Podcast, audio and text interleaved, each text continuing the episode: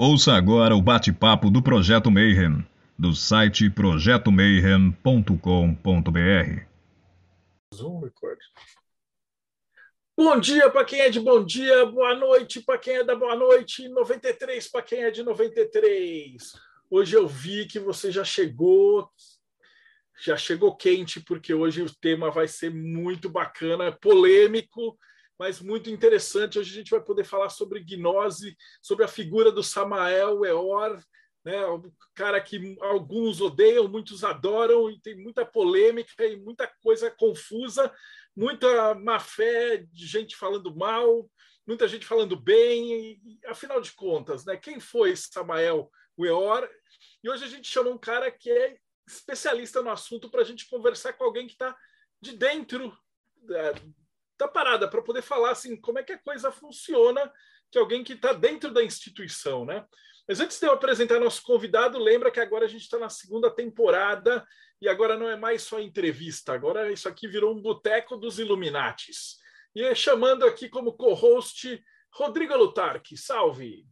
Salve, pessoal! Não se esqueçam de dar o joinha, é, curtir o canal e apertar o sininho, etc., para vocês receberem mais vídeos como esse.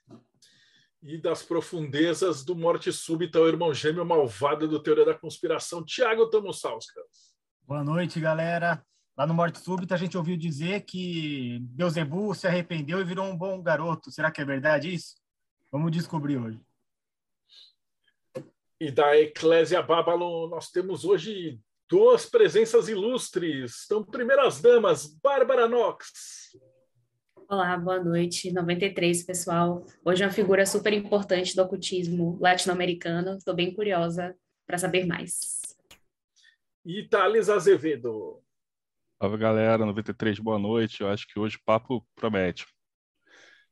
E aqui entre nós também temos, representando a Rosa Crucianismo, Frauter Belra. Boa noite a todos. Boa noite ao convidado. Também estou muito, muito curioso para aprender um pouquinho mais aí, que é um assunto que eu realmente não domino. E diretamente do Japão, completando aí esse boteco Illuminati mundial, Robson Belli. Ohayou gozaimasu para quem está aqui comigo no Japão. Konnichiwa, Konbawa para quem está no Brasil. E vamos conhecer um pouquinho mais sobre um assunto tão polêmico e tão interessante como é o Samael Weor. E o nosso convidado, vamos falar, Fábio Ferreira, Fábio Balota. Seja muito bem-vindo, irmão. Boa noite a todos. Obrigado pelo convite, obrigado pelas palavras iniciais. Especialista, eu acho que é um pouco de uh, exagero, mas uh, vamos tentar fazer um, um papo uh, leve né, e trocar um pouco entre nós aqui sobre tudo isso, com as experiências ou ideias de cada um. E espero aí que a gente possa também uh, criar novas amizades. Eu acho que é sempre o objetivo dessas, desses encontros, né? Ah, a gente demorou para alguém para falar. Tem muita gente que quer falar do Samuel, da obra, da gnose e tal, uhum. mas é difícil. Finalmente a gente conseguiu alguém que estuda de dentro, então não é alguém que está palpitando do lado de fora. É, isso é uma coisa que a gente tem feito muito aqui no, no Boteco. É, sabe, se a gente vai falar de maçonaria, a gente vai chamar alguém que está dentro da ordem para falar. Né? Uhum. Então, é, essa é a parte mais interessante. E, como é a tua primeira vez aqui no Boteco, a gente tem que perguntar da sua jornada, né? Como é que você chegou até aí? Que o, o Samael, às vezes, ele é considerado um anticristo né, lá, lá, fora. E a gente começa assim, todo mundo criancinha, ia na igreja, tá, com a hóstia, conversava com o padre, e aí passam-se o quê? 30 anos e você está do lado do anticristo. Como é que foi essa, essa jornada aí? Bom, eu vou falar de maneira bem geral da, dessa minha jornada, e, assim, eu espero que as coisas fiquem claras mais para perto do final de tudo, quando a gente fala de outras coisas. Bom, vem de família uh, cristã, católica nesse sentido uh, brasileiro, né? então é, é um pezinho na igreja e o outro no centro espírita. Né? Então isso foi muito comum aí durante muito tempo Mas, assim, coisa muito levado pela família, então, sem muito, um, digamos, interesse muito transcendente nisso. Eu tinha já minhas críticas desde muito cedo sobre algumas coisas, mas, ok, nada, assim, muito transcendente. Bom, mas para juventude aí eu tive alguns contatos uh, com algumas coisas como projeção astral e coisas do gênero, mas também uh, algumas escolas, alguns convites, mas também não me chamou muita atenção. Eu me enfiei muito mesmo em, no materialismo comum aí da vida, enfim. depois de vários problemas pessoais e depois de, do casamento, aí por volta de 2003, eu achei que era o momento de começar uma busca espiritual e então eu voltei algumas coisas que eu lembrava de ter visto e comecei a procurar. É, uma busca muito comum, como a de muitos aqui, talvez. Então eu fui aprender de tudo e aprendi de uma maneira bem voraz muitas coisas, né? Lógico, uma das primeiras portas que as pessoas vão bater é o espiritismo. Então, estudei espiritismo. Como tinha outros contatos com outras coisas já, também fui estudar algumas, alguns outros assuntos. Então, tudo que é essa espiritualidade, digamos assim, pop, eu fui atrás naqueles momentos, né? Seja aí como for, né? mas, por um motivo ou por outro, as escolas iniciáticas assim começaram a me chamar a atenção. Eu fiz algumas pesquisas eh, para tentar achar o que, que poderia ser, para onde que eu ia eh, me encaixar melhor. E naquele momento que eu achei mais uh, aberto, eu, um tanto ignorante e inocente, né, é, era a, a gnose. Então, eu comecei a estudar e o primeiro livro que eu tive contato foi o, o livro do, do Mestre Samael, que, que é o Psicologia Revolucionária, e quando eu li o livro, aquilo me fez um super mega sentido. Eu opa, já tinha estudado bastante coisa, mas assim, das coisas que eram, digamos assim, curiosidades, coisas interessantes, mas que não tinham um impacto interior. Então, quando eu li o Psicologia Revolucionária, onde ele vai abordar assuntos ali relacionados ao ego, uma transformação, e isso aí me tocou bastante, eu vi que aquilo funcionava, né? busquei colocar aquilo tudo é, em prática imediatamente, e essas coisas foram tendo os seus resultados. Um pouquinho depois disso, né, eu uh, encontrei uma, uma escola que assim, me pareceu uh, uma boa opção. Lógico, né, mas assim, como você comentou uh, agora há pouco, né, como essas coisas... Eh, eu não comecei sem internet, eu comecei já tinha internet, mas muita coisa era muito pobre, né? Mesmo é, as obras do, do Messamel você encontrava em sebos. Então, é, nos sebos que eu fui buscar as primeiras coisas, a internet era uma coisa meio tosca ainda também, né? Então, é, apesar de ter algumas coisas, algumas páginas, tudo era meio tosco e você não encontrava é, coisas muito fáceis. Né? O acesso a algumas escolas é difícil. Enfim, não tinha uma divulgação muito grande de nada, né? Você achava num post ou outro alguma, alguma coisa é, chamando para uma palestra qualquer, enfim. Encontrei essa escola e comecei a frequentar esse grupo estava nascendo é, em São Paulo aí por volta de 2004. Então eu entrei em contato com eles, me identifiquei bastante com tudo isso e fui seguindo uh, junto com, com esse pessoal durante um bom tempo. Uh, mas eu tinha estudado muita coisa já também, né?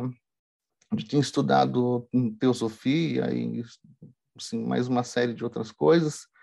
Eu gostava de fui tendo um interesse grande sobre uh, misticismo cristão, sobre budismo. Então, fui mesclando muitas coisas nesse estudo. Então,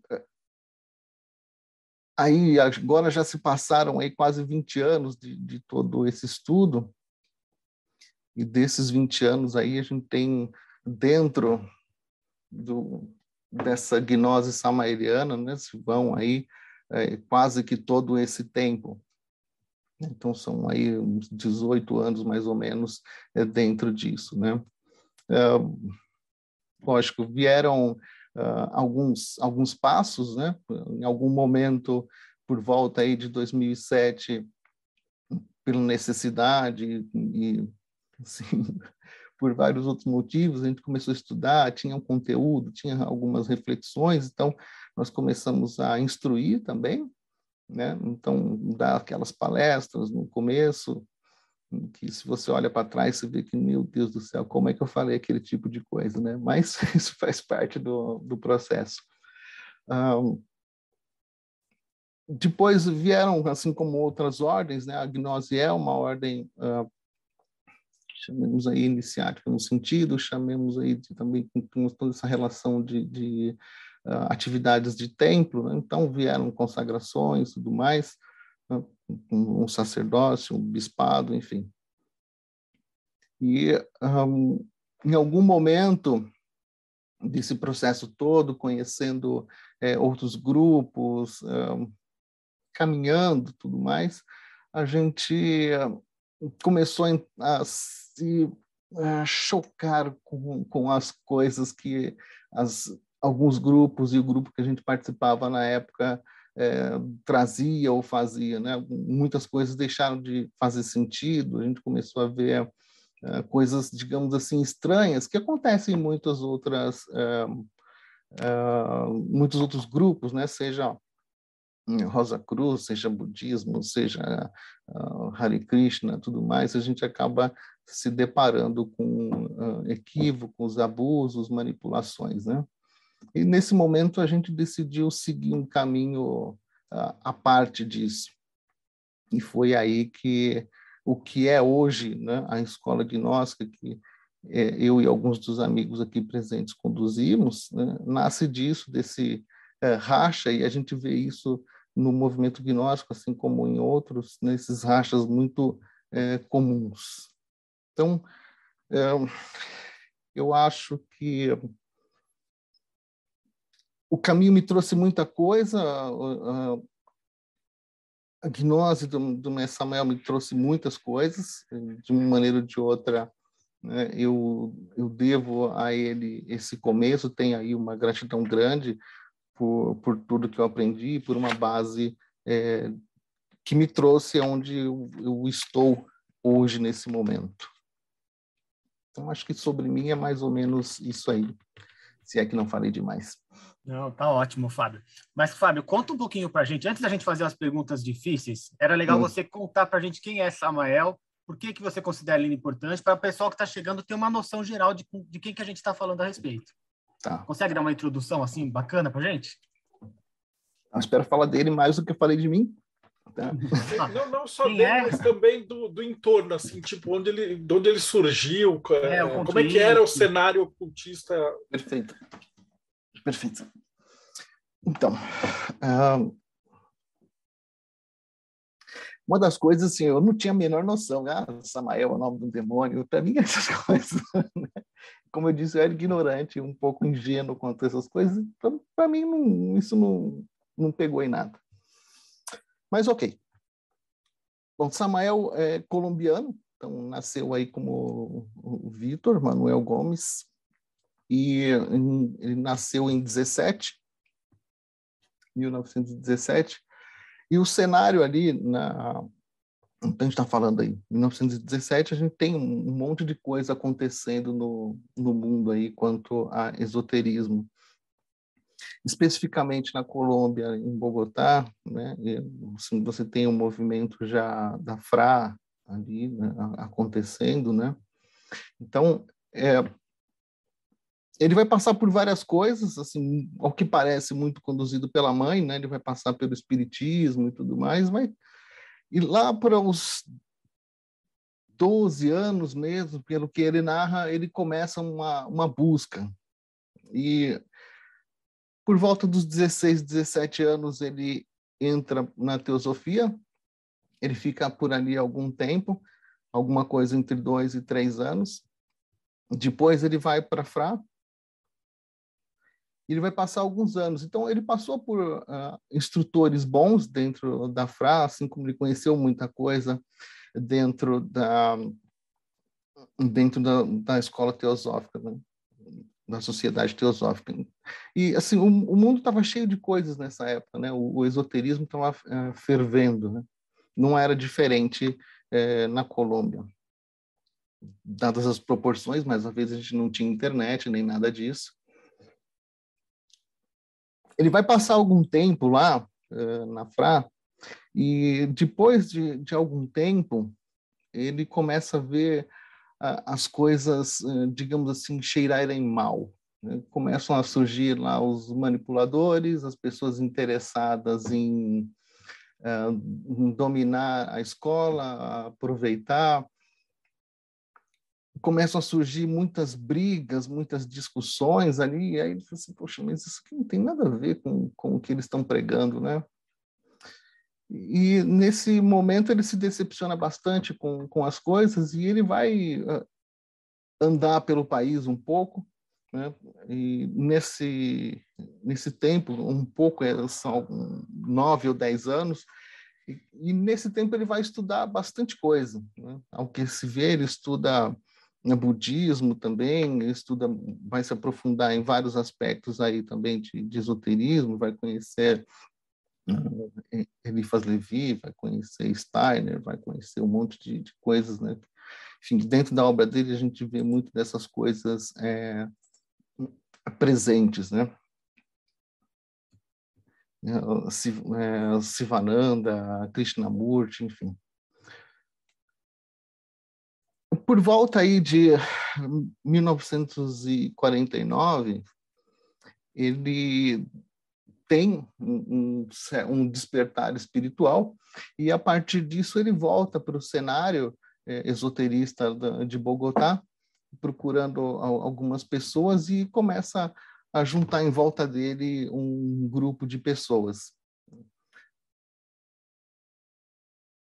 Ao que parece, né, ele tenta fazer, pegar esse pessoal que tinha, assim, na opinião dele, é, se desviado né, na, junto com, com a Fra e, e tenta mudar e direcionar isso para um caminho que ele achava, então, correto. Quem que levantou a mão primeiro foi... É, sou eu. Pode falar. É, nessa época ele já, já se chamava Samael, já usava esse nome? Ele vai começar a usar o nome é, a um veor quando ele volta para esse cenário, né, quando ele tem esse primeiro despertar espiritual, ele vai eh, usar aí o, o nome, o pseudônimo a um veor. É um pouco mais para frente que ele vai adicionar o Samael. E nessa época ele chega a ter contato com, com Crumweller, com o fundador da FRA ou não? Ele só... Não, não, não. Ele nunca teve contato com, com, tá. com Crumweller. é que isso já deve ser tipo Segunda Guerra registro. Mundial, né? Que já deve ser essa aproximação dele. Eu não sei se tem o, o ano. Então, é, ele, ele entra na FRA mais ou menos entre 33 e 36. Aí já está naquele período já que o Crumweller já está na Alemanha, né? Já voltou, uhum. deixou só Perfeito. Bom, vamos lá. Aí ele junta um, um pessoal ali que se interessa pelo que ele está falando. Né? Ele tinha uma certa é, erudição já. Então, então, todo mundo que é, ouvia ele falar dizia que ele falava muito bem, né? Se você pegar conferências também, você vê que ele tem, ele é muito articulado na maneira de falar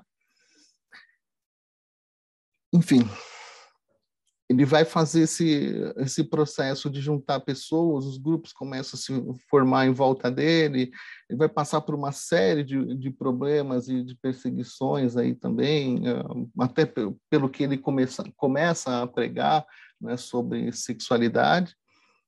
e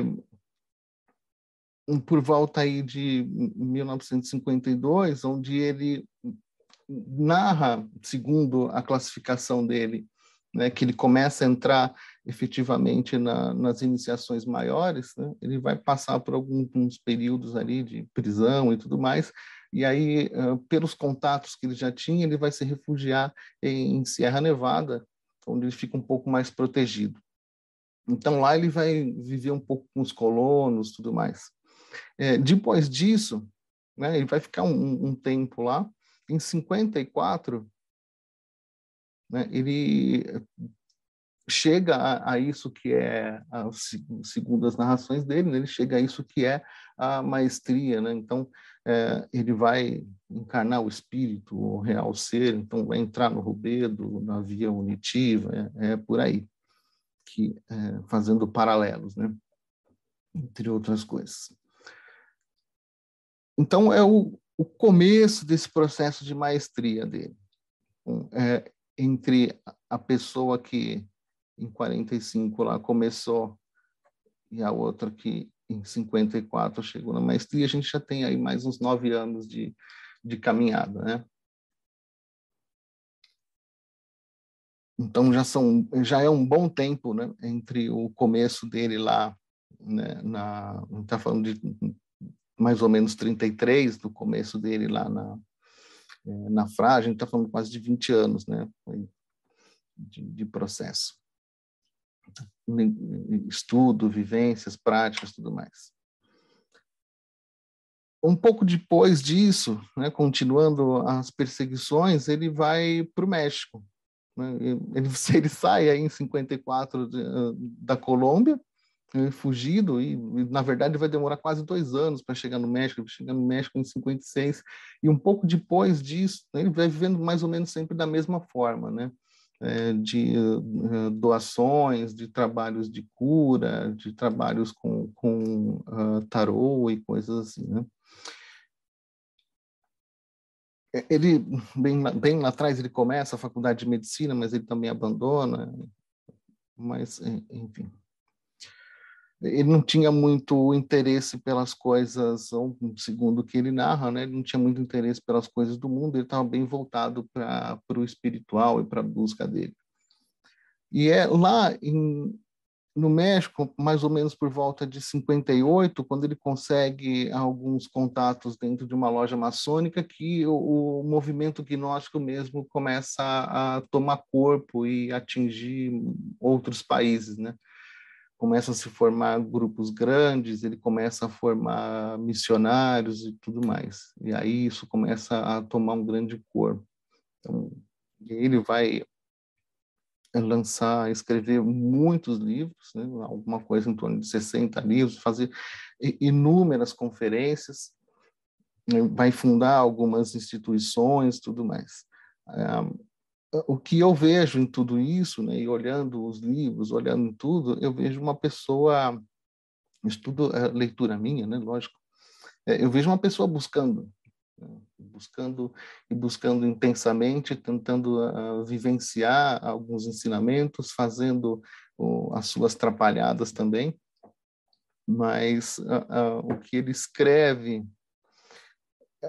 a maneira com que ele escreve, o que ele escreve, são uh, coisas que ele está estudando em cada momento. Então, se a gente pega a obra dele e vai lendo ela na sequência, a gente vai vendo o que ele está estudando, a gente vai vendo ele amadurecendo nesse processo.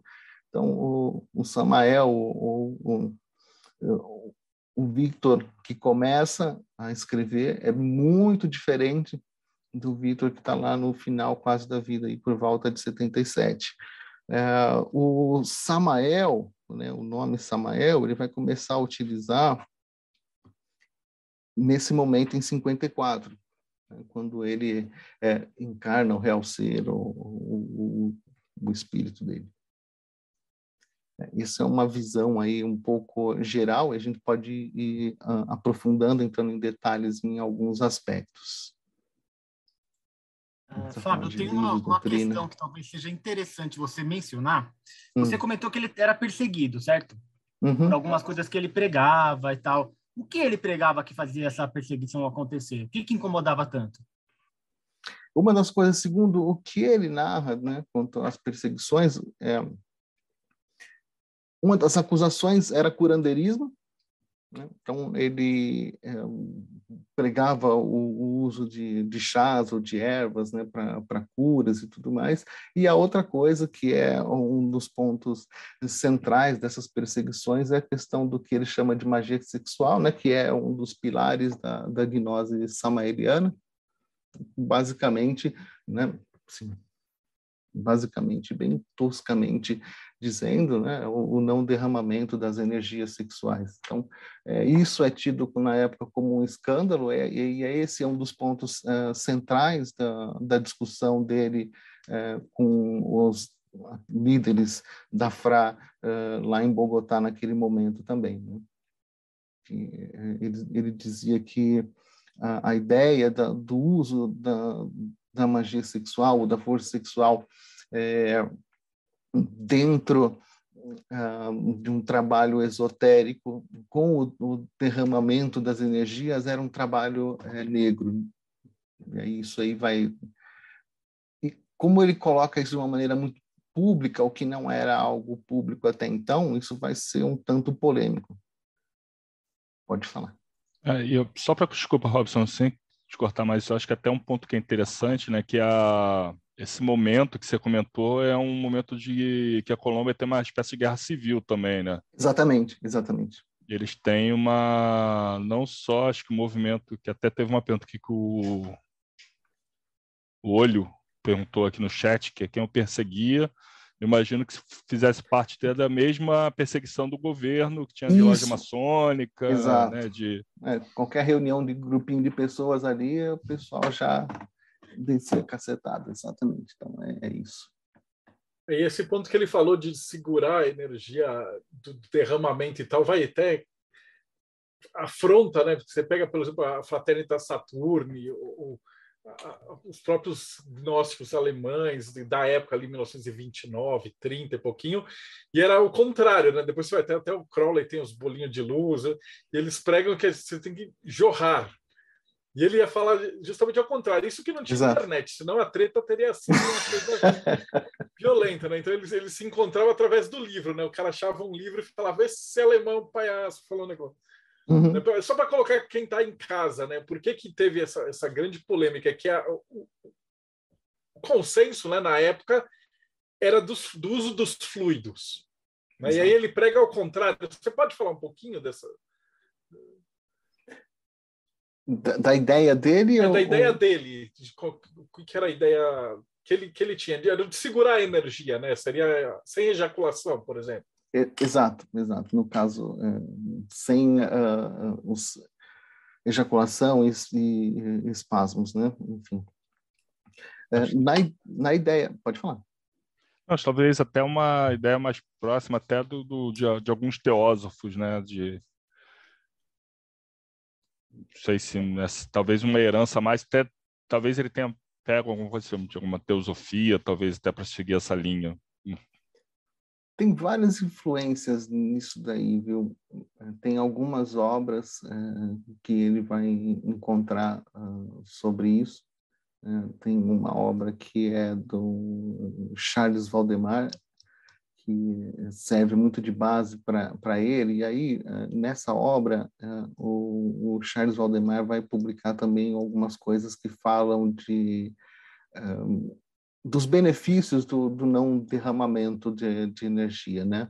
É, e isso vai ser é presente em várias outras é, é, tradições. A gente vai achar isso no taoísmo, vai achar isso no budismo, vai achar isso em vários outros lugares. Mas é, de modo geral, né, a, a ideia dele de não derramar era reter essa, essa energia dentro de si, né, se tornar uma potência de, de, magnetismo, de força, e dirigir essa, essa força para esse trabalho esotérico, para esse trabalho de autodescobrimento, para esse trabalho de dissolução ou eliminação é, do ego. Né? Então, é essa que é a, a visão dele, dando vazão é, para os desejos e paixões, a pessoa ela ia ficar cada vez mais voltada aos desejos e paixões e uh, retendo isso uh, um dado sentido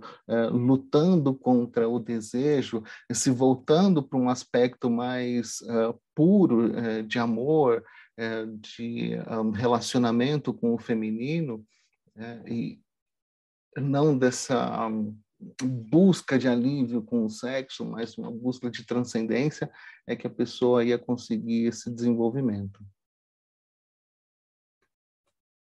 É, complementando, a Bárbara até comentou aqui também, né, da, da John, né, Bárbara? É, a John Fortune, ela fala exatamente a mesma coisa. Ela pregava que você, na verdade, inclusive incentivasse o tesão, mas que você mantivesse essa energia e canalizasse ela para o trabalho mágico. Então, tipo assim, incentive, porém não vá às vias de fato, preserve essa energia para potencializar o, o seu trabalho. É o mesmo raciocínio dela. É, a ideia é mais ou menos a mesma, né? É, sim, tudo tem seus limites, né? Né? É, a, a, ele não fala para que a pessoa né, seja pratique abstinência sexual ou coisa ou um, um celibato. É, ele fala para que a pessoa pratique a sexualidade, né? mas que não derrame as energias. Né? Maravilha. Eu estou com e... perguntas. Pode ir, Thales. Vamos lá. Não, então, eu ia perguntar de. Eu sei, o Robson, na verdade, eu tinha furado a fila do Robson. Tem um... Já foi? Então, beleza. Sim, tudo que você comentou da gente, para a gente sim, que te atraiu e tal, qual que é a mensagem, se você pudesse, tivesse que resumir assim, é, qual que era a mensagem principal que o Samael acabava trazendo e que, ao mesmo tempo, ele cativava tantas pessoas? Obviamente que tinha todo um trabalho que você comentou, né, de cura, toda a parte de apoio, é, mas qual que era, assim, a, a grande mensagem, assim, do, do trabalho dele? Uh, a, gnose é, que ele traz se fundamenta basicamente no, na ideia do morrer, nascer e sacrificar-se pela humanidade. Então, o morrer diz respeito exatamente a essa purificação, é, pode fazer paralelos uh, com outras coisas, né? mas, de modo geral, o morrer diz respeito a essa, essa fase de, de purificação, o nascer diz respeito ao nascer em espírito, o que seria já esse processo mesmo de iniciação, não que o anterior também não, não faça parte disso, mas que envolve muito a, o uso das energias sexuais. Né? A questão do nascimento, para ele, é uma questão uh, puramente uh, sexual, tem, entendendo também a questão sexual no sentido mesmo de energia uh, de vida e depois o sacrifício pela humanidade é o que a gente vai encontrar em outras tradições também, né? que é, é, você aprendeu, você uh, resolveu algumas coisas dentro de si, você precisa uh, levar isso para as pessoas, né? você precisa servir a, a, humanidade, ajudar aqueles que sabem menos do que você. Né? Então, uh, a mensagem é uma mensagem basicamente de transformação, uma mensagem, um chamado à, à prática, à, à autopurificação, um chamado à iniciação. É, ele chama muito né, nas suas mensagens as pessoas a, ao caminho mesmo, a entrar em contato com o sagrado, entrar em contato com o divino, entrar em contato com o próprio ser, que se resume mesmo nessa questão de, de iniciação, de avanço no caminho, deixando de lado uh, intelectualismo, teoria e indo à, prática mesmo, na prática do, do, esoterismo, a vivência do esoterismo, a experiência direta. Robson? É, ele desde o princípio aborda esses temas, temas polêmicos ou isso avança conforme você falou, né? o Samuel do princípio era um, no final era outro. Em que momento ele começa a criar esses pontos de atrito? Ou desde o princípio foi assim? É, o movimento gnóstico, de modo geral, ele assim, se tem um marco de fundação, é o lançamento do Matrimônio Perfeito, a primeira versão. E na primeira versão ele já começa com, com esse assunto. Então, é, esse Matrimônio Perfeito é, é, também, essa primeira versão, é um, um manifesto que ele faz, né, combatendo ali aquela visão uh, que, que, era corrente né, do derramamento de energia. Então, em que ano acontece a publicação desse livro? Em 50. Ah, obrigado. Frater.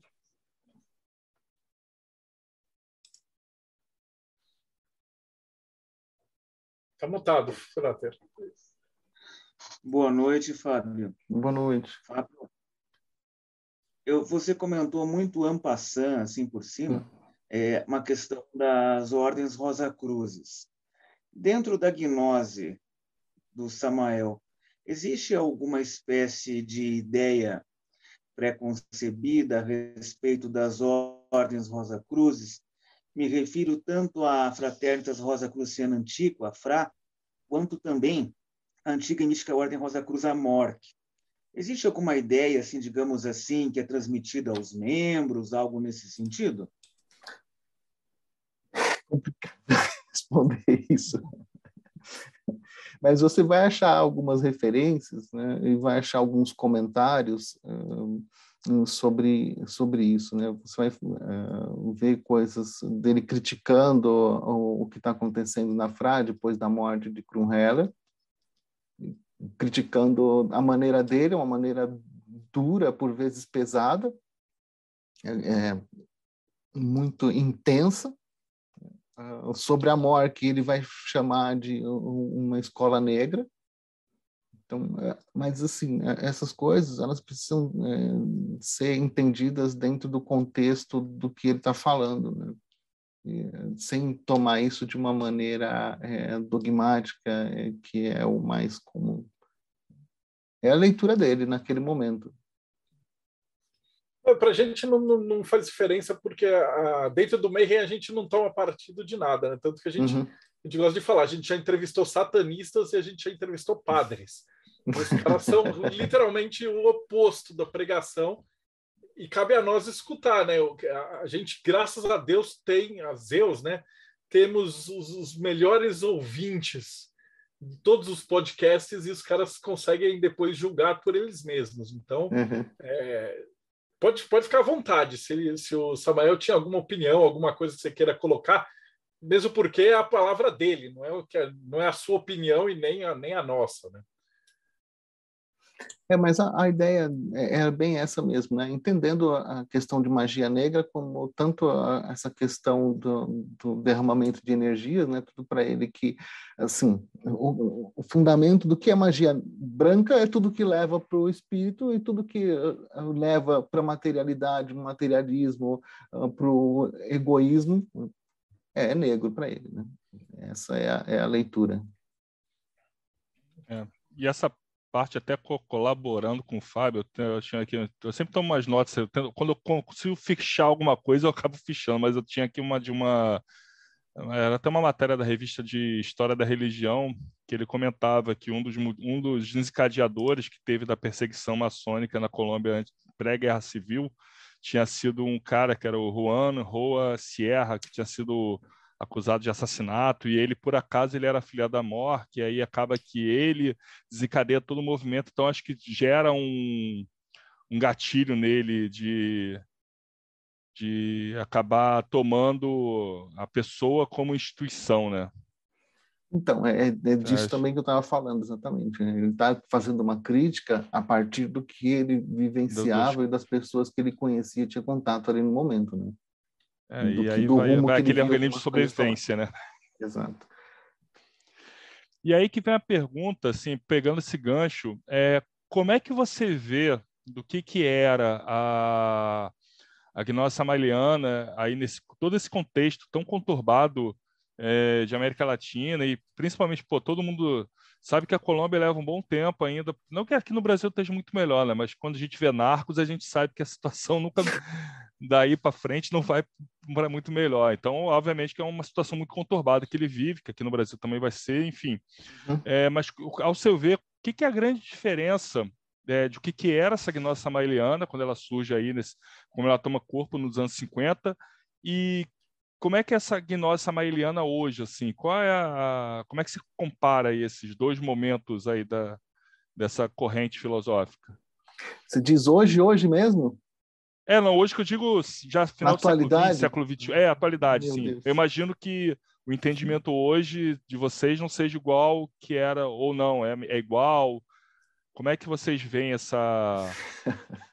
Eu vou, eu vou complementar também, você falou até que tem várias dissidências também, elas acabam brigando.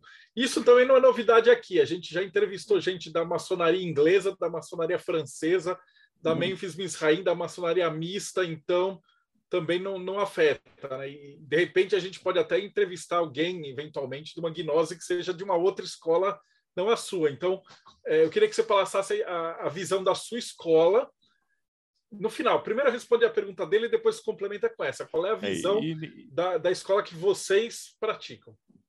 Ok. Quer fazer pergunta também? A gente aproveita. Ah. Então, vai, vai para essas duas, depois ele fecha. É. Bom, é, mesmo enquanto é, o Mestre Samuel estava vivo, tem alguns conflitos. É, se você pegar ah, algumas ideias ah, marcantes, assim, ele é colombiano, ele foi viver no México, então é, você tem um, um, uma realidade muito uh, machista na época, a gente está falando aí dos anos 50 e tudo mais está falando também do começo do movimento hippie, um, liberalidade sexual, tudo mais. E ele vai fazer uma crítica muito dura também quanto à homossexualidade. Né? Ele vai falar que o homem tem que ser muito homem, a mulher tem que ser muito mulher.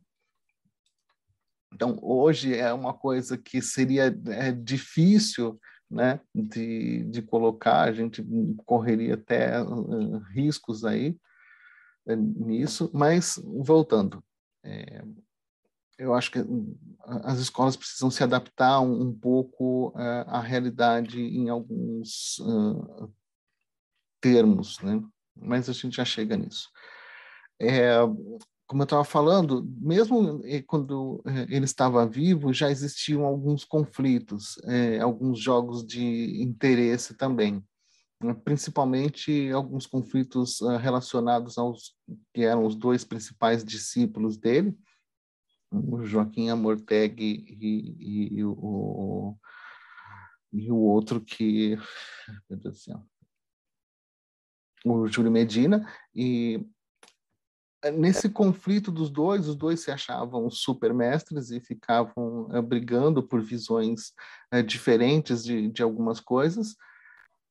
E, assim, uh, surge de, nesse começo da, da gnose, ainda na Colômbia, um, braço que era muito voltado à, à, à igreja mesmo, é, e depois, um pouco mais para frente, a, a, coisa se torna muito mais voltada para a escola. Então, esse braço de, de igreja é, principal foi viver mais na, na Venezuela e é, no mundo, digamos assim, tanto quanto a parte do que acontece é, no resto do, dos grupos gnósticos, onde um dos focos principais é, é o estudo. Um, e quando é, ele morre, aí a, a gnose como um todo ela se fragmenta. Aí você vai ter a gnose na Espanha com alguns discípulos, algumas pessoas que conheceram o mestre é, em vida. Você um pouco antes dele morrer, você tem as missões indo para vários países. Né? Para o Brasil, você tem as missões também, em 62, 72 cada uma dessas coisas uh, vai gerando uh, algumas uh, fragmentações. Né? enquanto, mais uma vez, enquanto ele estava vivo, essas coisas eram um, pouco, mais unidas, ele segurava um pouco é, essas, esses conflitos, essas brigas. Né? Depois da, da, morte, então, o, o movimento uh, gnóstico se fragmenta bastante, né?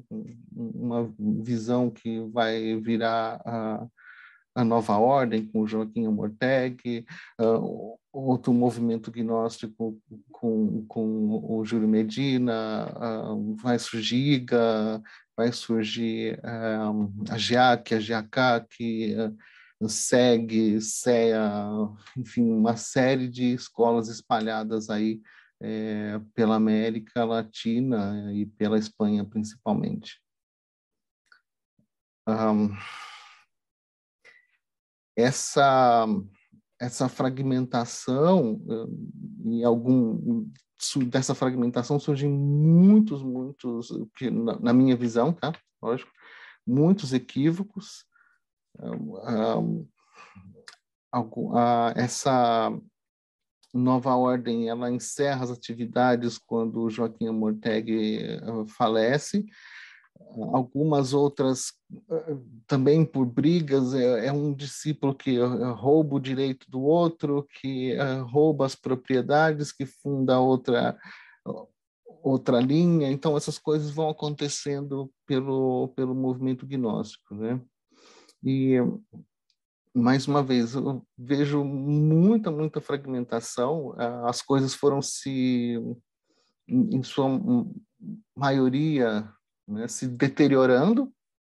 É, você não vê é, grandes obras surgindo das pessoas, é, você vê muita cópia mesmo do que é, do que Messamel deixou, né?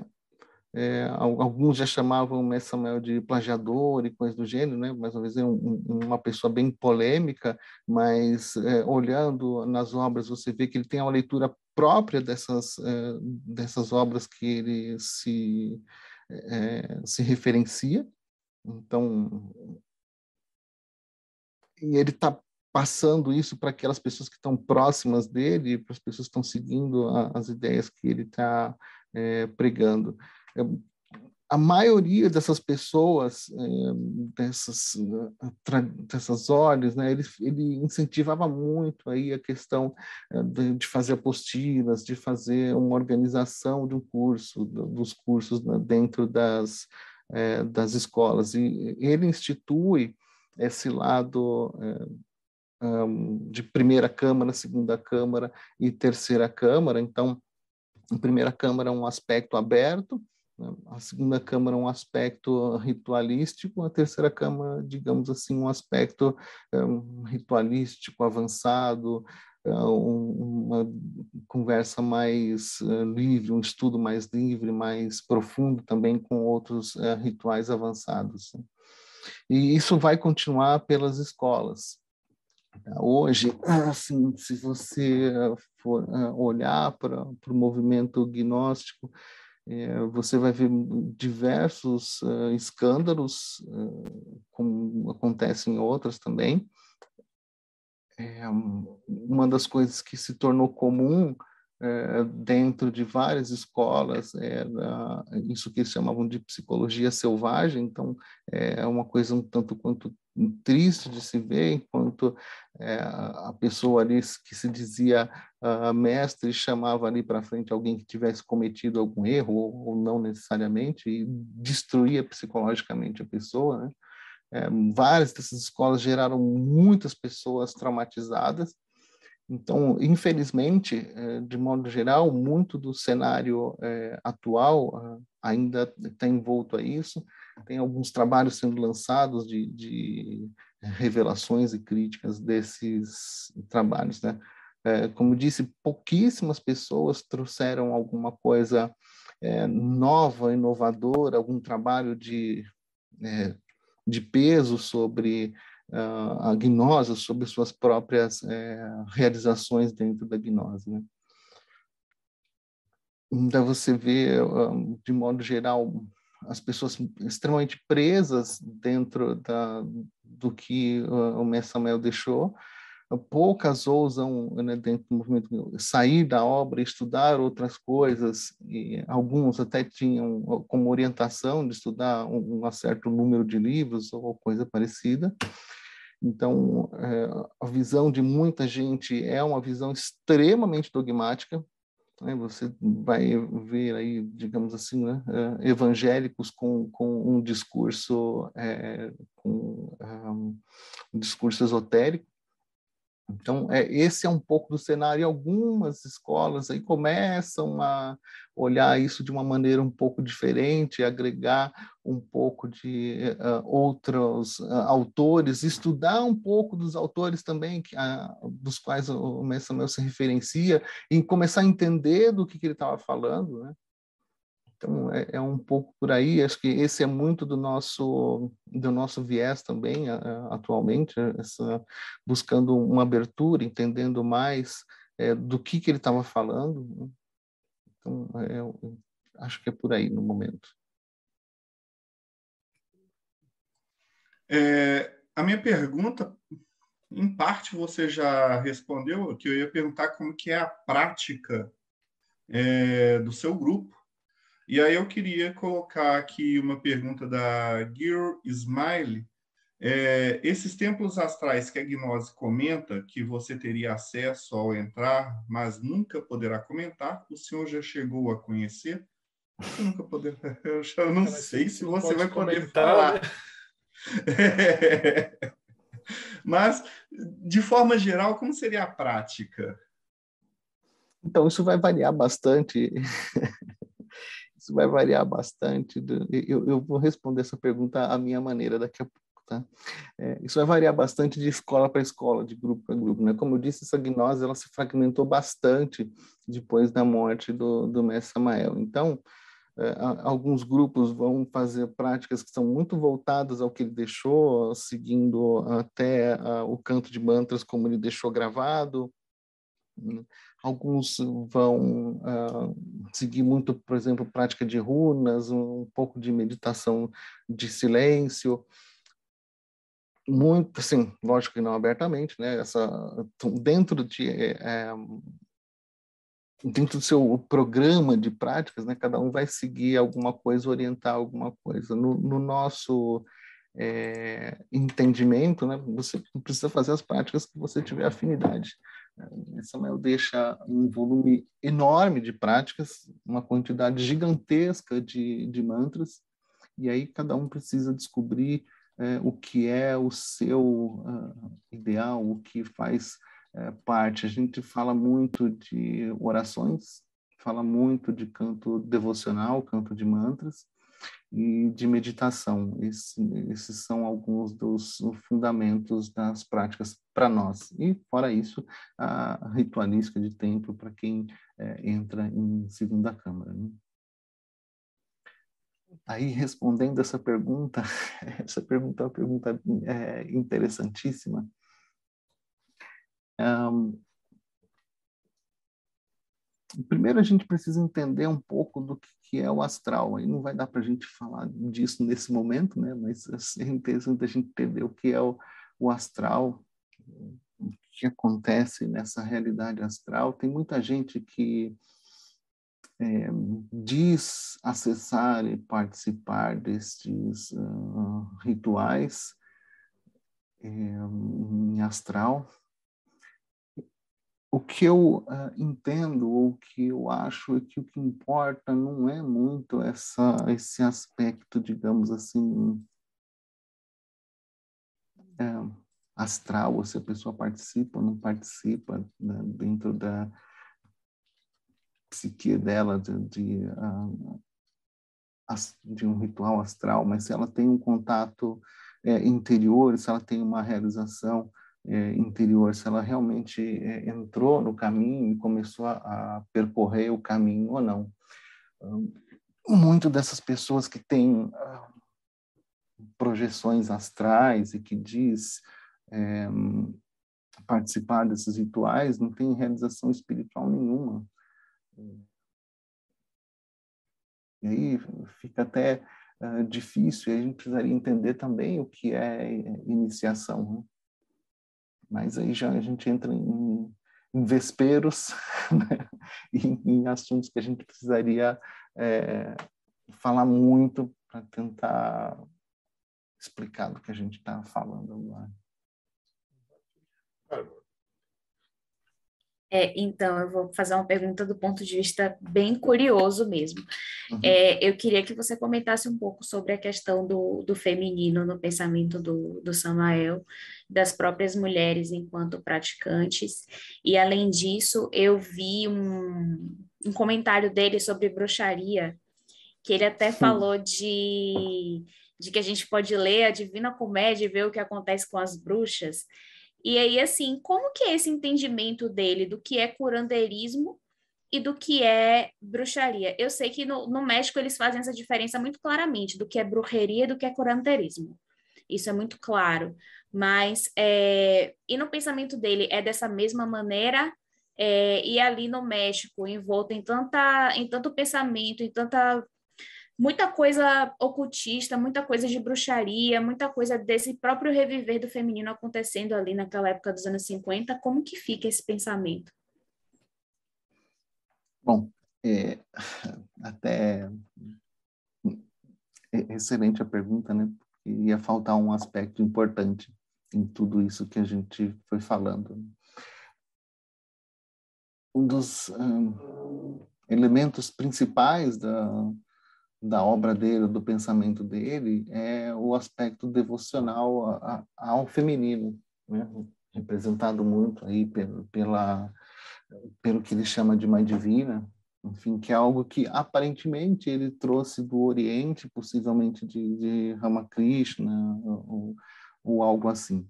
É, então, você vai ver isso extremamente presente, né? A Grande Mãe, enfim, adoração ao feminino em vários aspectos. Né? Você vai ver ele nas experiências uh, dele, de sonhos, de experiências astrais, ou seja lá como você queira chamar, experiências internas dele. Você vai ver ele muito com esses encontros, nos momentos dele de uh, iniciações, ou, ou você vai ver ele suplicando muito à mãe, aos pés da mãe, às visões da mãe. Né? Isso é, é extremamente presente. é uma das coisas realmente mais presentes dentro da, da obra dele. É, então, entenda-se que, indo para o que você falou de curandeirismo, é, entenda-se que é, são as pessoas que acusam ele de curandeirismo, né? É, que já seria um termo tanto quanto é pejorativo. O que ele está tentando fazer, o que ele aprende uh, com, com os índios e tudo mais, é fazer um trabalho de cura. Né?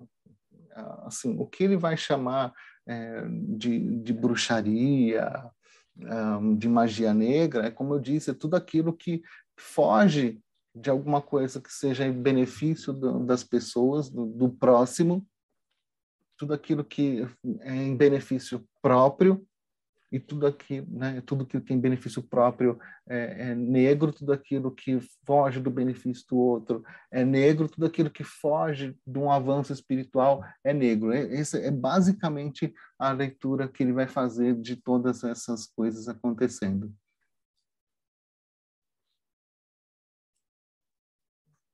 E as praticantes mulheres, tinha algum tipo de distinção ou era bem igualitário assim?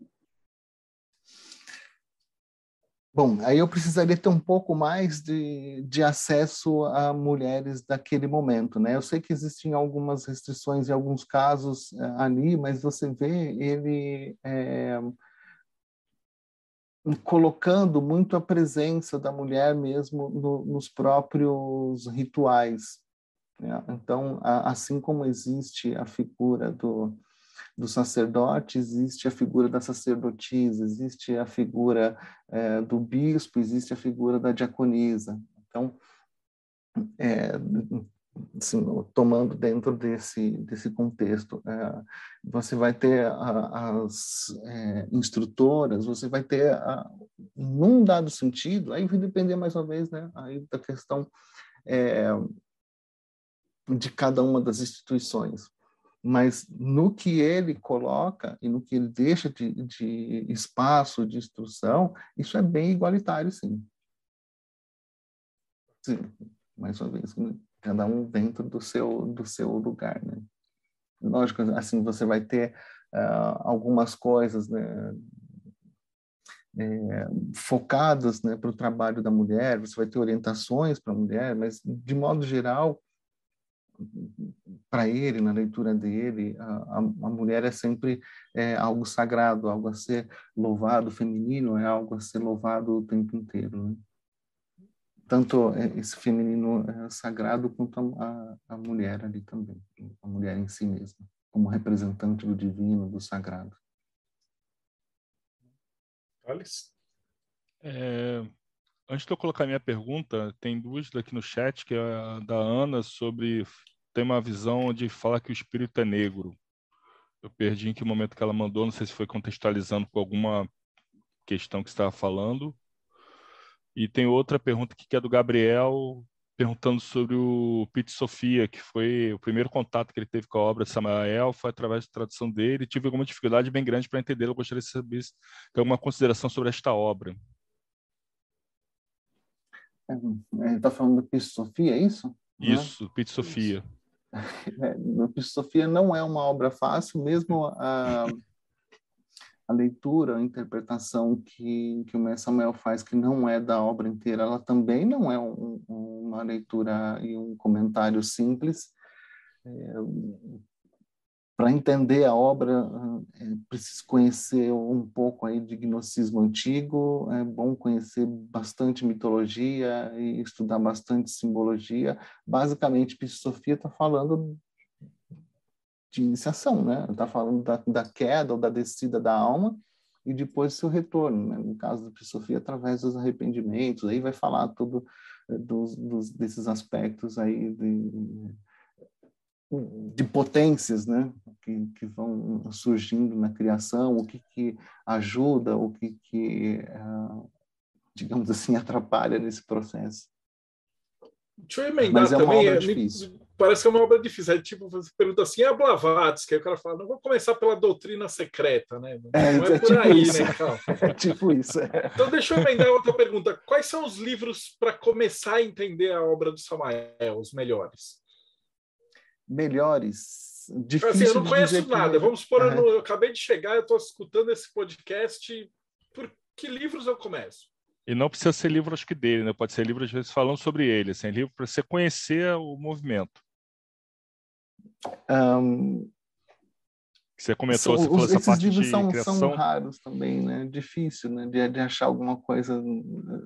Você vai achar alguns livros sobre o, o, a vida do mestre, do mestre, assim, que são um tanto quanto fantásticos, né? Então você vai ver uma pessoa que é, que controla os ventos, que controla o fogo, que ressuscita pessoas, é, enfim, que é, leva dezenas de pessoas para o astral, enfim, você não vê um ser humano caminhando, né? Então, é, eu acho que então eu, eu acho eu ficaria nos livros dele mesmo. Então, o Psicologia Revolucionária é um livro que traz aí já a, a estrutura do pensamento dele, do como uh, fazer esse trabalho psicológico. Se a pessoa entender o, o livro é, e tiver um, assim, um entendimento e um pouco de intuição, é, ela pode já uh, realmente começar um caminho, entrar nesse caminho uh, espiritual, nesse um caminho iniciático, é, porque a potência está tá lá, essa potência que pode levar alguém ao caminho, ela está dentro da obra.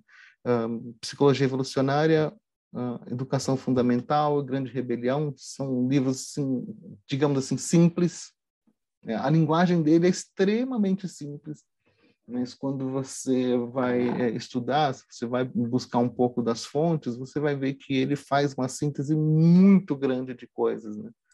É bem, bem interessante isso. E aí, para captar realmente o que ele está falando, às vezes você precisa de algum tempo lendo e relendo esse material. Eu começaria por aí. Maravilha. Thales? É, a minha pergunta é, é, você comentou, né, que diferentes grupos hoje, né, a coisa se fragmentou bastante, então diferentes grupos têm diferentes formas de atuação e mas você chegou até a comentar sobre alguma estrutura que seria da, da, da igreja gnóstica, né, com sacerdotisas, bispos, etc. Uhum. E aí eu queria saber uh, um pouco da sua opinião, ou, ou a opinião da, da escola é, gnóstica, assim, a gnose é uma religião? Então, é, pergunta difícil essa de responder também. Eu imagino. é, sim, esoterismo é religião? Exato, né? é que para mim é uma pergunta para gente sempre, para mim sempre fazem, para mim eu considero que sim. Eu não vejo. O Levita pra... escuta isso em toda entrevista. É, praticamente. Mas é para saber se vocês tratam isso, por exemplo, alguns grupos não vão tratar isso de forma institucional. É, vão preferir deixar como questão é, filosofia, é, escola ética, moral, etc. Mas eu não sei se para a escola agnóstica ou até mesmo para você mesmo, sua opinião pessoal, assim, você vê e você vê essa esse trabalho da gnose como sendo religião ou religioso em algum sentido? Religioso, extremamente. É, mas como religião ou não? Mais no sentido filosófico, moral? É, hum, bom, se a gente for levar em consideração o aspecto ritualístico, então, é, eu considero isso uh, como uma religião. Mas se eu vou olhar para o aspecto é, iniciático dos rituais, e o ritual como o próprio uh, poder uh, mágico, com a própria influência espiritual, então, nesse sentido, eu colocaria ele como esoterismo, e aí é uma prática esotérica e não tanto uma coisa religiosa nesse sentido dogmático. É, exato. Então, para mim, é, eu, posso apresentar a escola como uma escola, mas é, essencialmente ela é uma escola é, iniciática e sim é uma escola iniciática nesse sentido não é um disfarce de é, é, escola de ética ou coisa parecida. É uma escola iniciática com, com rituais com, com uh, todo esse aspecto místico com todo uh, um aspecto de, de práticas espirituais. Então eu entendo nesse sentido Ivan? Então, pegando aí o gancho da, das perguntas relacionadas às práticas né, que rolam na, na gnose, eu sempre li um, um, termo que eu achava muito interessante. Às vezes, algumas coisas perdidas no Samael, às vezes alguém falando. E é ótimo ter a oportunidade de ver alguém falando sobre né, o assunto. É o estado de Ginas, ou essa questão astral de Ginas. Você poderia falar alguma coisa sobre sobre definição básica, Sim. o que seria em teoria, em tese. Se você já teve experiências do tipo e hum. já observou relatos de pessoas assim. É uma coisa bem fantástica, interessante de, de ver na leitura, mas às vezes não fica claro para a gente que está acompanhando de fora. Assim. É, fantástica, é, de fato é. um, bom, é, ele coloca isso de um, em poucos lugares na obra. Né? É, basicamente, a ideia é colocar o corpo físico numa dimensão astral, essa é, é, é a, a ideia. Tem as práticas que ele deixa, mas, assim, sinceramente, para mim, o que importa é o caminho espiritual de fato. Né? Então, essas coisas para mim são bem é, fantásticas, né? Deixa elas de lado, né? deixa ali para as pessoas que têm interesse no, no fantástico. Eu, eu, foco mais no que pode trazer algum avanço espiritual, nas chaves de, é, de desenvolvimento, enfim. Eu gosto dessa resposta, porque você vai lendo o Franz Bardon, você começa lá primeiro, segundo, terceiro grau, aí o cara já começa, no quinto grau você vai correr pelas paredes, e aí vai, vai descendo. Aí você começa a ler o livro e fala, porra, meu. Só que se você parar no básico e fazer os exercícios, o negócio funciona, né? Mas chega num momento, acho que era característica da época. Eu também acho que sim. Acho eu, que eu gosto muito... desse pensamento de falar assim, cara, essa parte mais fantasia. Tiago. Ah, estava mudo aqui. Então, você comentou brevemente esse assunto, mas eu queria destacar um pouquinho mais ele, porque eu acho que ele é importante que é Vamos a questão do, do Samuel, Samuel ser visto como um homofóbico. É, a gente sabe que ele é um homem do tempo dele, e alguns trechos são bem difíceis de ler mesmo hoje em dia. Uhum. Mas, além disso, tem a questão da magia sexual dele, não sei se é magia sexual esse termo, mas da, do, da sexualidade sagrada dele ser bastante heterossexual. Você me corrija se eu estiver errado. A minha questão não é sobre ele, a questão é sobre a, a sua escola hoje. Como é que é a abertura para o público GLBT? É, são bem-vindos? Tem... Como é que é isso? complicada a resposta também. Bom, é, em termos de uh, restrição ou coisa parecida, eh, a gente não tem. Eu, eu, acho que a gente precisa ter abertura de receber eh, as pessoas, entender o momento de cada um. A questão, essencialmente, da magia sexual, ela precisa, em qualquer uma das uh, tradições, você vai encontrar isso, ela precisa das duas polaridades. Ela é, ela diz respeito a esse encontro do feminino com o masculino, dessas duas uh, forças ou, ou energias.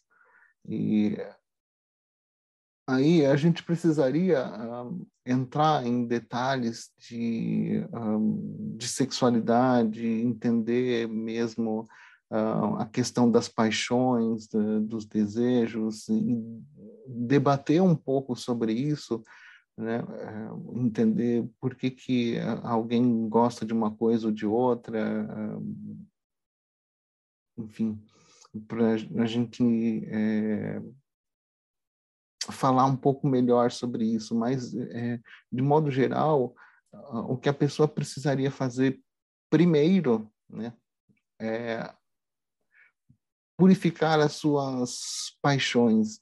E se a pessoa caminhar no sentido mesmo de um, autopurificação, ela vai abandonar muitos vícios e distorções, digamos assim, distorções sexuais, entende?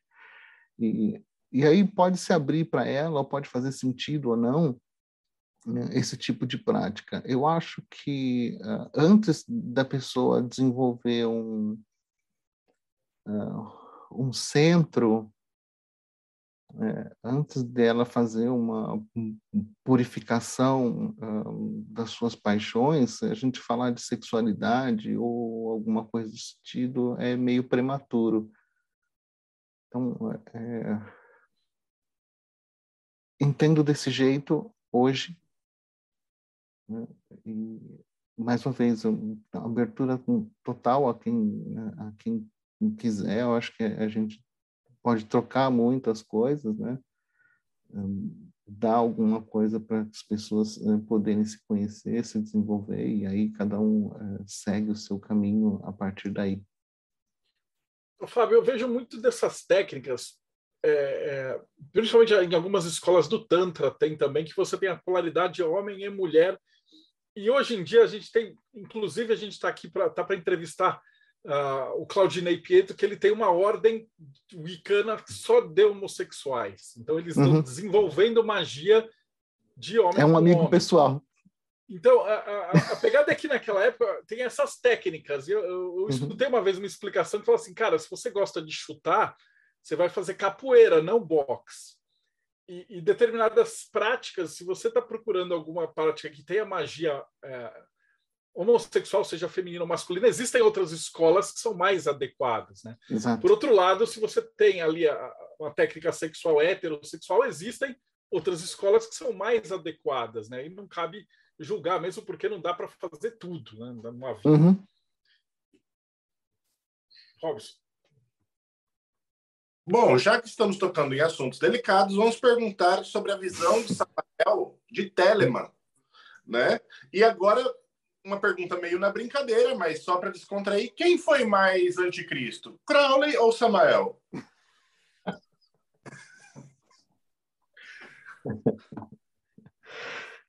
Ele não tem um posicionamento, eu não, eu não lembro nem de, de, de, alguma coisa falando especificamente sobre, sobre Crowley, é, muito menos da, de, de telemitas. Né? Uh, Então, eu, não sei, não, também não, não quero me posicionar quanto a isso, acho que é, é, é o que cada um estuda, gosta e segue. Eu, assim, se a pessoa caminhando bem, que mal tem, né? Seja, e bem é para onde a pessoa quiser. Né?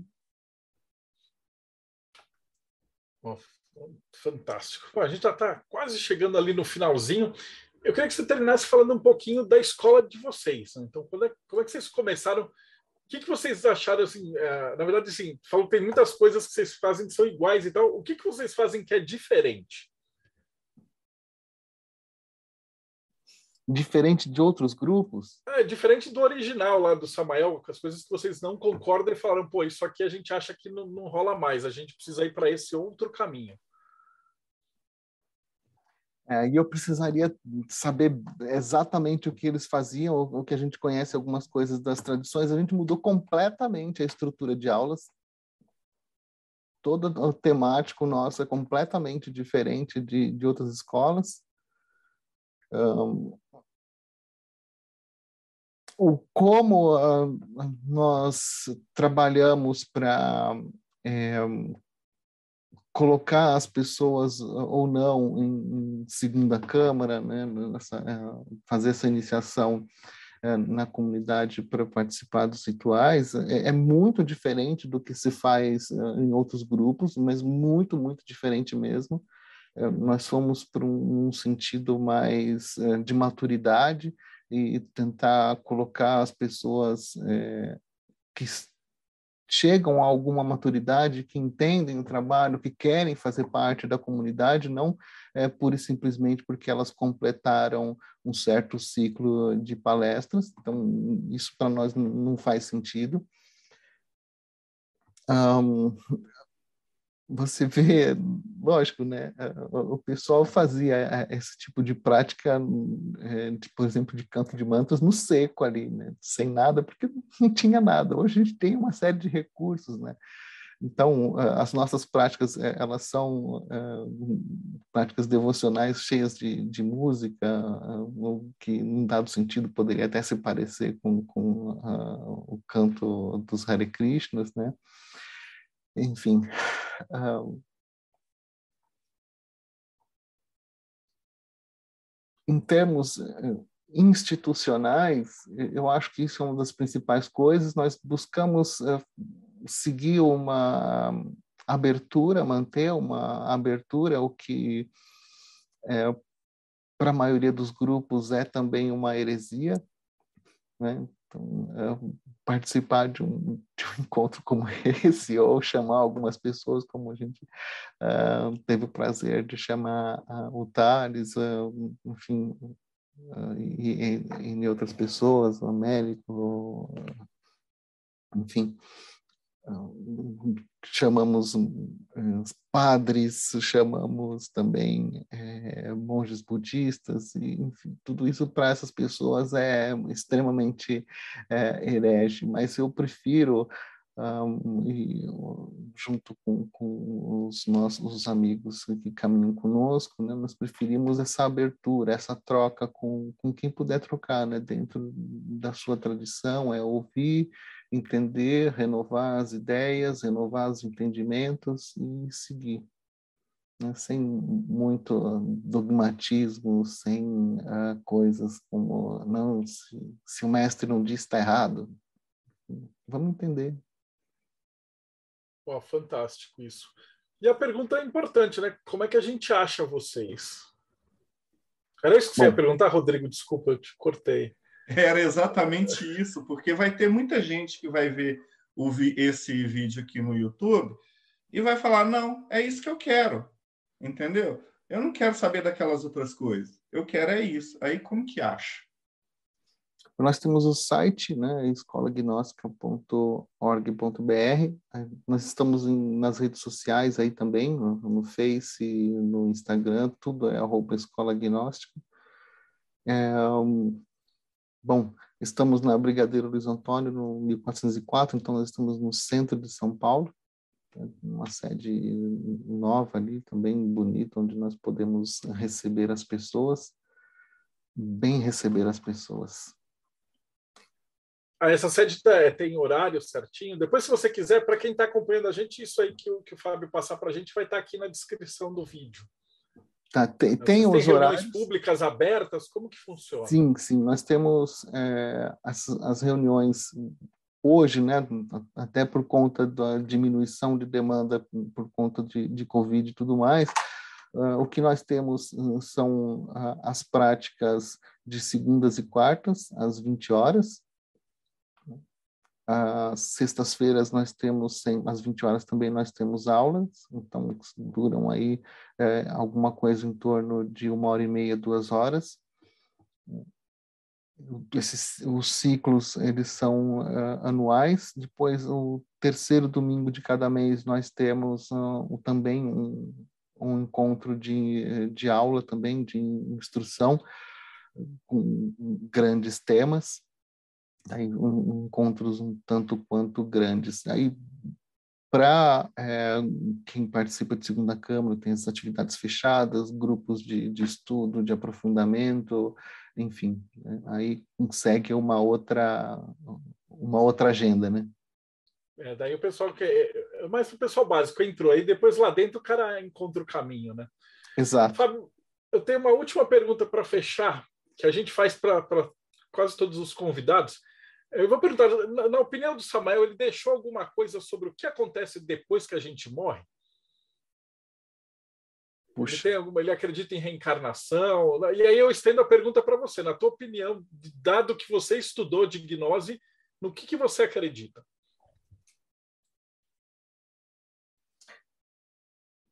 Difícil uh, responder em pouco tempo.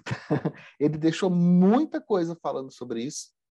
Né? Uh, aí você tem uma coisa que pode ser vista de uma maneira extremamente dogmática também, né? É, mas ele é, alguém citou a questão aí também da, da ah, foi, foi a Bárbara, né, que falou do, do, Dante e olhar as bruxas lá na, na Divina Comédia, né? É, enfim, é, vai ter esse aspecto de inferno muito vivo e assim, basicamente, né, as almas não batizadas, as almas que não passaram por nenhum processo ou que são né, maldosas, elas vão para algum lugar é, inferior. As almas né, mais purificadas ou normais vão passar algum tempo no purgatório, depois vão subir a algum outro uh, paraíso. Depois, as almas aí que conseguiram o despertar que conseguiram uh, avançar alguns pontos aí uh, nesse caminho uh, iniciático vão seguir o seu caminho ou vão fazer um, continuar o seu trabalho pela humanidade. Então, assim, toscamente falando e muito resumidamente falando isso, é, se eu acredito em reencarnação, é, eu acredito em, re, em reencarnação, sim. A, é, para mim, isso que ele está falando é uma realidade. É, isso a gente vai encontrar em outras tradições também. Uh, é uma coisa que eu acho é engraçado né, é, hoje é, é o como as pessoas, ela, quando a gente fala de reencarnação, as pessoas querem é, ter sido personagens em algum momento do passado, né? E a, a, questão de lembrança de vidas passadas definitivamente não está nisso, né? Em lembrar que foi uh, o Joãozinho, a Mariquinha em algum momento, isso é completamente irrelevante, mas uh, o quanto que a gente consegue carregar de realizações espirituais, né? E ter essa, acesso a essas lembranças de coisas que foram é, resolvidas, uh, captadas em outro momento, em outras vidas, né? Isso sim é o que interessa, mais uma vez, né? Fazendo, né? não o fantástico, né? Mas o, concreto, aquilo que ficou depositado na alma, se eu consigo é, acessar novamente. Oh, fantástico, Fábio. Pô, só tenho que agradecer a tua disposição de vir falar aqui com a gente. Rodrigo Lutarque, considerações finais. É, minhas considerações finais é para quem tiver interesse de entrar no projeto Mayhem, entre no catarse.me barra TDC.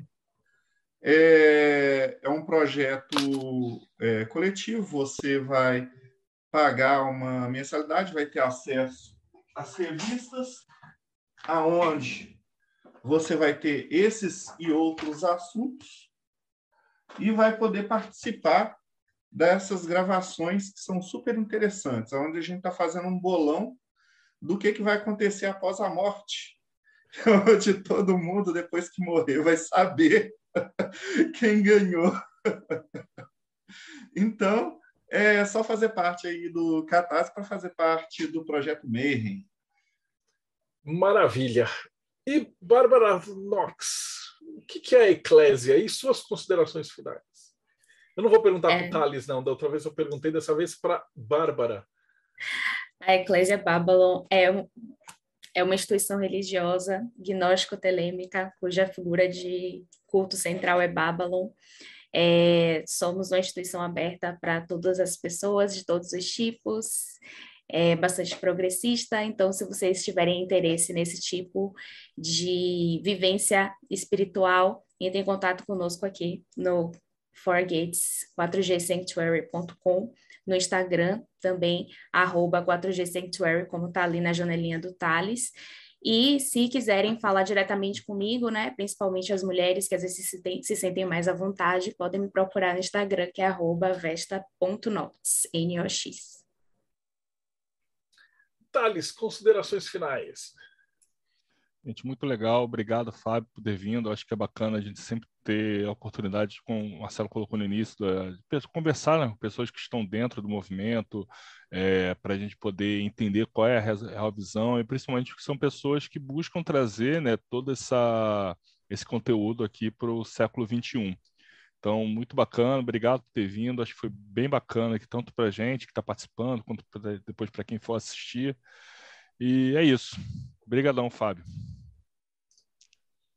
Frater Belrar.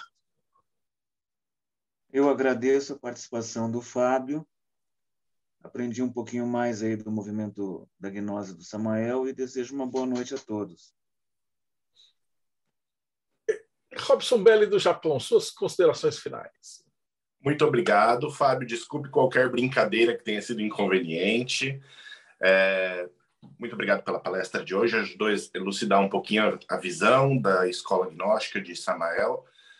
E para quem quiser conhecer um pouquinho mais de coisas negras, né, na visão de Samael, acessa enoquiano.com.br para conhecer um pouquinho sobre a magia de John Dee, né? Então, entra lá, entra em contato conosco e estamos abertos para receber a maioria de todos. Maravilhoso. E por falar em herege, né? Se a gente não sabe, né? O Crowley, o Samael. Se bobear, cara, você vai ver Marcelo Del Débio, os caras vão falar, é satanista, é do mal, fez aquele jogo que tirava sarro dos pastores. Vai saber como é que os caras vão falar da gente daqui 100 anos, né? Mas não é? Não, não é? O bando de satanistas juntava com morte súbita para entrevistar outros satanistas e, e os telemita e tal, né? Vai saber que depende de quem ganhar a guerra aí, né? E no morte súbita tem gnose? Tem vários tipos de gnose, Marcelo. Sei que você falou do satanismo, é verdade. Todo mundo é o satanista de alguém. Se você procurar, você vai ser o satanista de alguma outra pessoa. Então, no final, a gente vai todo mundo se encontrar no inferno mesmo. Ah, lá no, no Morte Súbita tem bastante coisa de gnose. Tem uma área bem grande de magia sexual. Então, de magia hétero, homo, bi, hentai. O que se procurar, você vai encontrar lá. Então, se você está afim de seguir a escola da retenção, da liberação, ou de qualquer tipo de molho, é só acessar mortesubita.net que você vai encontrar alguma coisa interessante lá. Maravilhoso. Fábio, mais uma vez, tuas considerações finais, cara. Eu queria te agradecer, que foi muito, muito legal, porque geralmente a gente só pega a informação do Samael de terceiros ou insight enviesado e tal, e foi muito bacana poder conversar com alguém que está dentro, né, para poder passar uma visão de que realmente é feito lá. Então, te agradeço quiser falar uma consideração final, como é que o pessoal te acha pessoalmente, se você tem algum e-mail, site? Eu só quero é mesmo agradecer vocês aí pelo, pelo convite, o Thales aí que facilitou é, esse, esse momento aqui. Foi muito bacana participar, essas trocas, as conversas, eu acho que fluiu bem aí com, com essa ideia de, das perguntas, e ser mais um papo do que qualquer outra coisa. Né? A gente pôde trocar aí de uma maneira bem, bem tranquila e uh, alegre. Maravilhoso. Obrigado, gente. realmente. Muito obrigado, Fábio, Rodrigo, Thales, Bárbara, Fata Belhar, Thiago e Robson, e vocês que estão acompanhando a gente, né? Então não esquece, segue o canal, dá like e a gente se vê aí no próximo Bate-Papo Mayhem.